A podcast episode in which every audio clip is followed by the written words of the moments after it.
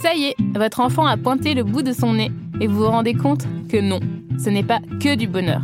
Vous doutez et parfois même il vous arrive d'angoisser. Et c'est normal. On entend d'ici les questions que vous vous posez autour de cette petite personne.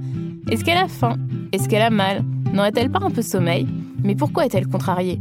Comment savoir quoi lui donner et à quelle heure? Eh bien, dans son podcast Parents tout en douceur, Lotus Baby donne la parole à des expertes et des experts de la petite enfance, mais également à des mères et des pères pour vous guider pas à pas grâce à des conseils pratiques et des retours d'expérience. De quoi vous aider à prendre du recul sereinement, prendre confiance en vous et accompagner le développement de votre enfant tout en douceur.